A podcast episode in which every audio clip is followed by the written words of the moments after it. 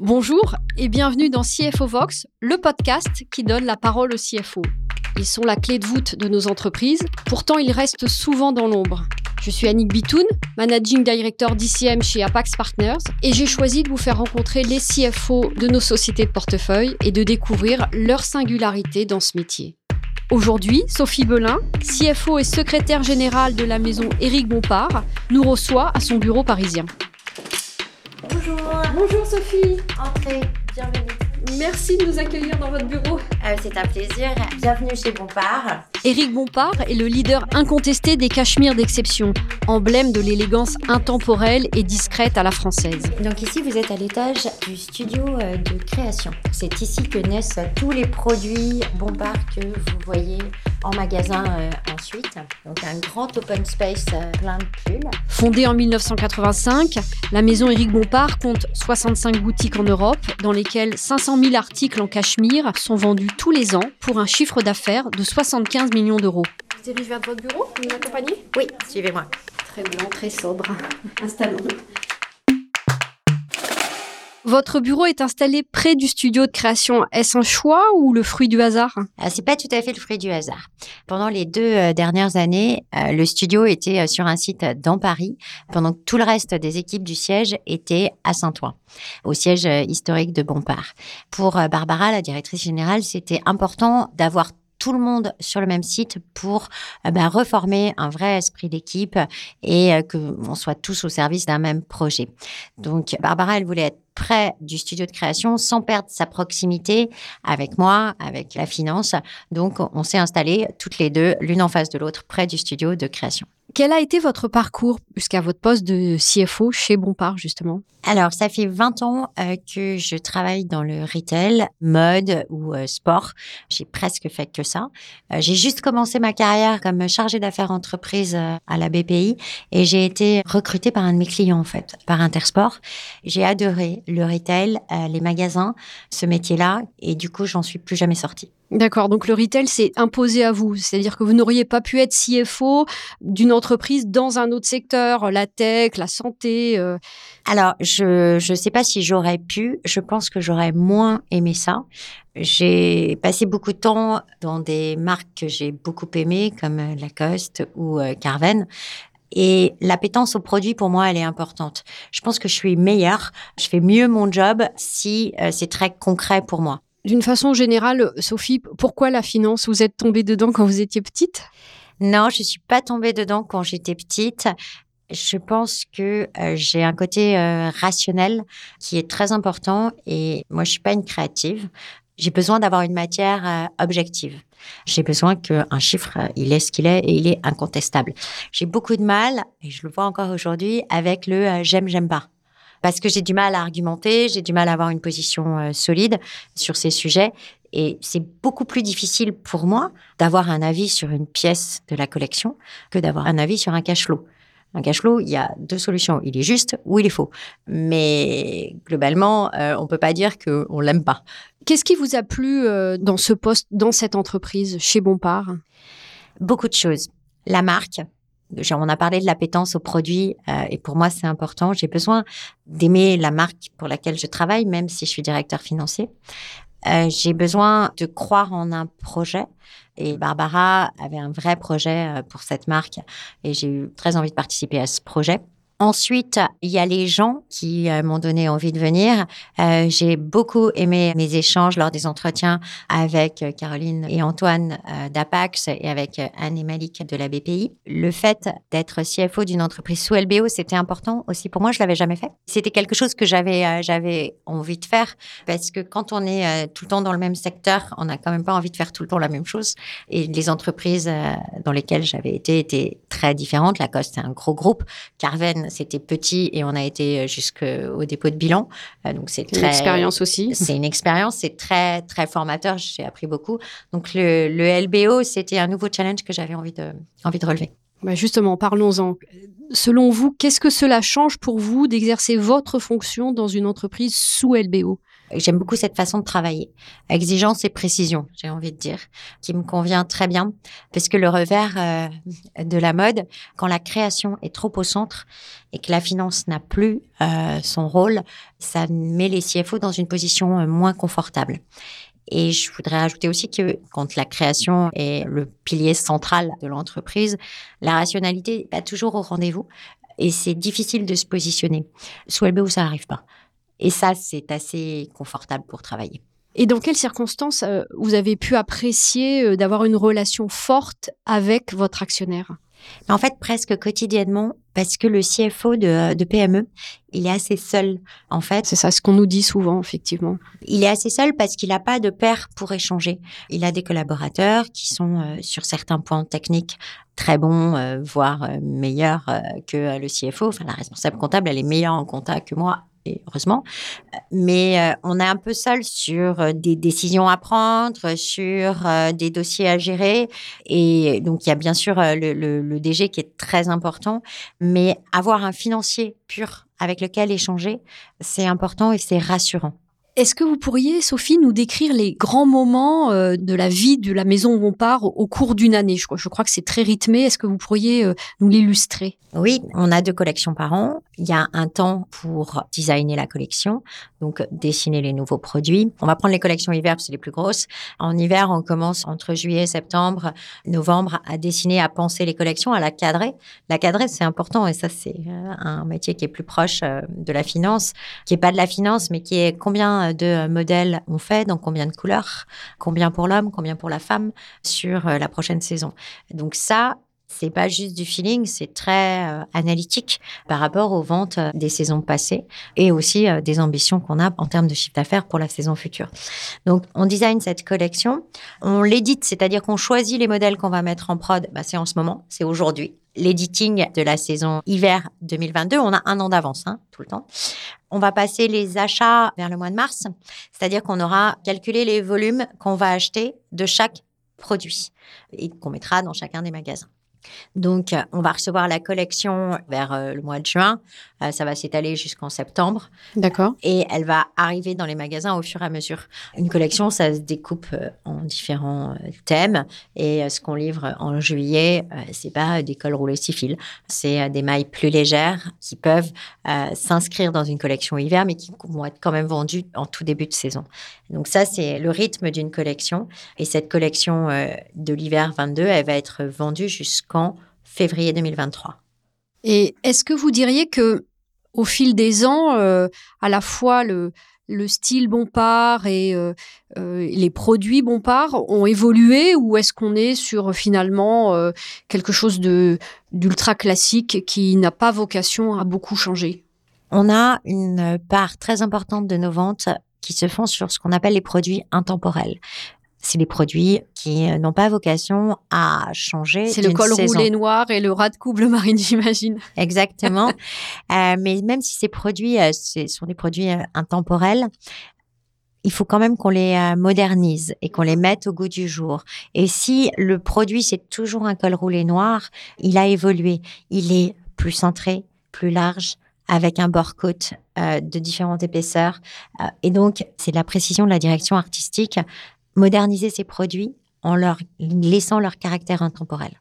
Du coup, quelles sont les spécificités du métier de CFO dans une entreprise retail textile? Est-ce que les collections rythment également votre travail? Je pense que pour bien faire son métier de CFO, quel que soit le secteur, il faut bien comprendre le business. Et quand on reste dans le même secteur, on gagne énormément de temps quand on arrive quelque part parce qu'on a les bons réflexes. On a les bons réflexes en matière de KPI, d'infos à donner à la DG, un rythme de collection pour moi, c'est normal, c'est à peu près partout pareil. Et ça, ça, c'est des choses qui sont basiques maintenant que je les connais et qui permettent en fait d'anticiper beaucoup mieux que quelqu'un qui connaît pas le secteur, je pense. Mais le métier de CFO en, lui-même, est-ce qu'il est, euh, au-dessus, je dirais, du rythme biannuel des collections ou, est-ce qu'il est vraiment impacté par cette séquence que vous venez de nous décrire? Plus que par les collections, il est impacté par la saisonnalité. En ce moment, chez Bompard, c'est la période haute. On fait en un week-end de chiffre d'affaires, on fait quasiment plus que sur tout le mois d'avril. Je vois par exemple. Donc là, on a le nez dans les chiffres en permanence. On regarde boutique par boutique qui est en avance sur son objectif, qui décroche. C'est fondamental parce que tout le chiffre d'affaires qu'on fait pas là en décembre, on aura beaucoup de mal à le rattraper. Donc il y a un suivi, euh, je dirais, au quotidien, presque heure par heure, euh, du résultat de, des boutiques et de ce qui se passe sur ces quelques jours qui sont vraiment cruciaux, si je comprends bien, pour votre résultat annuel en fait. Tout à fait. Les reportings, ils tombent plusieurs fois par jour, presque toutes les heures. On sait exactement quelle boutique fait quel chiffre d'affaires. Les commerciaux regardent si la boutique est en ligne avec son objectif qui est construit à la journée. Et euh, si ça décroche, euh, il y a une action, qu'est-ce qui se passe, euh, etc. On essaye d'avoir un, suivi micro, micro en ces périodes-là. Je dis pas qu'on fait rien sur l'été, mais les enjeux sont moins importants. Mais finalement, sur ces journées de vente du mois de décembre, qui, on le comprend, sont très importantes, vous, vous avez assez peu de levier, non? Là où vous avez raison, c'est qu'on ne sait pas à l'avance combien de personnes vont rentrer dans notre magasin. En revanche, on a euh, du levier sur ce qu'on appelle le taux de transformation, c'est-à-dire le nombre de gens qui achètent versus le nombre de gens qui passent la porte du magasin. Mhm. Et là, il faut que nos vendeurs soient extrêmement bien formés, qui vous racontent une belle histoire sur la marque, sur le cachemire, sur le produit, pour donner l'envie d'acheter et transformer l'achat.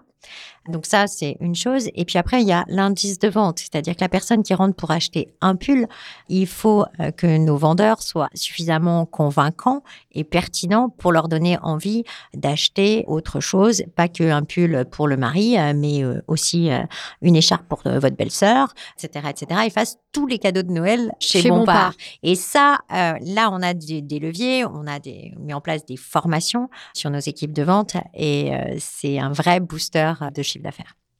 Si je reviens un tout petit peu sur le retail, euh, on voit que le retail est en pleine révolution. Hein. Les, schémas de distribution 100% traditionnels euh, sont condamnés à la fois par les méga trends euh, induits par la révolution digitale, mais aussi par des événements conjoncturels. Je pense aux gilets jaunes, au Covid. Est-ce que ce grand chamboulement se traduit également dans votre façon d'aborder votre fonction? Alors, juste, le retail est pas mort. Au contraire. Enfin, pas au contraire, mais avec euh, l'omnicanalité, il est même un, point de contact très, très important. Surtout chez Bompard, où on est quand même une marque premium, où il y a besoin de toucher la matière, de voir le produit, d'être accompagné euh, par des conseillers de vente euh, avec le choix des couleurs. Tout ça, c'est un canal de distribution euh, traditionnel qui est encore euh, très important. Là où le CFO doit jouer son rôle, c'est aussi d'être euh, moteur ou tout au moins d'accompagner les projets d'évolution de la distribution. J'ai prononcé le mot omnicanalité. L'omnicanalité, c'est l'expérience client sans couture, exactement la même, quel que soit le canal de distribution. Que vous puissiez aller sur Internet, réserver un produit, l'essayer en boutique, le payer à la boutique, vous le faire livrer chez vous, le renvoyer sur Internet, tout ça, c'est très important. Mais le retail traditionnel, euh, le contact avec le client, ça reste un élément très important pour Bompard. Et euh, moi, dans mon rôle notamment, c'est aussi de veiller à ce qu'on ait un parc retail, c'est-à-dire un parc de magasins qui continue à servir le chiffre d'affaires et les bidas, mais sans avoir euh, d'a priori dans un sens ou dans un autre. Pierre Millet, euh, le, le CFO d'Infovista, nous disait que tout va plus vite dans le secteur de la tech. Est-ce que vous constatez également la même tendance? De fait, avec euh, ces résultats des ventes qui sont quotidiens, euh, le retail, ça va vite intrinsèquement. C'est beaucoup moins vite dans une entreprise qui euh, va euh, vendre euh, ce qu'on appelle en wholesale, donc qui va vendre ses collections deux fois par an ou quatre fois par an avec des showrooms et des grands magasins ou des multimarques qui passent une commande pour une saison. Le retail, ça va vite. Ça va vite et il faut surréagir, que ça soit par exemple au niveau des approvisionnements. Aujourd'hui, on ne peut pas ne pas avoir des charpes noires ou de col roulé bleu marine dans un seul de nos points de vente. Donc en bas, on a des équipes d'approvisionnement qui envoient du stock toute la journée, qui va approvisionner tous les magasins en permanence. En cela, ça va vite. Vous êtes euh, bien évidemment une femme de chiffres, hein, vous nous l'avez dit, mais à part ça, je dirais, quelle est la part de l'humain dans votre métier? Quelles sont les qualités nécessaires pour euh, faire un bon CFO selon vous? Je pense que chaque CFO est différent et fait avec son propre caractère. Moi, je suis une grande affective. Donc, euh, la part de l'humain, elle est fondamentale. Je disais hier euh, qu'il faut pas faire les organisations en fonction des êtres humains, mais, mais presque, pour que ça marche. Ça, c'est des choses qui sont fondamentales, des choses à laquelle je pense quand je vais recruter une personne. Est-ce que l'alchimie va prendre avec toutes les parties prenantes et les gens avec lesquels elle va travailler? Enfin, ça a toujours été quelque chose qui a été un fil conducteur.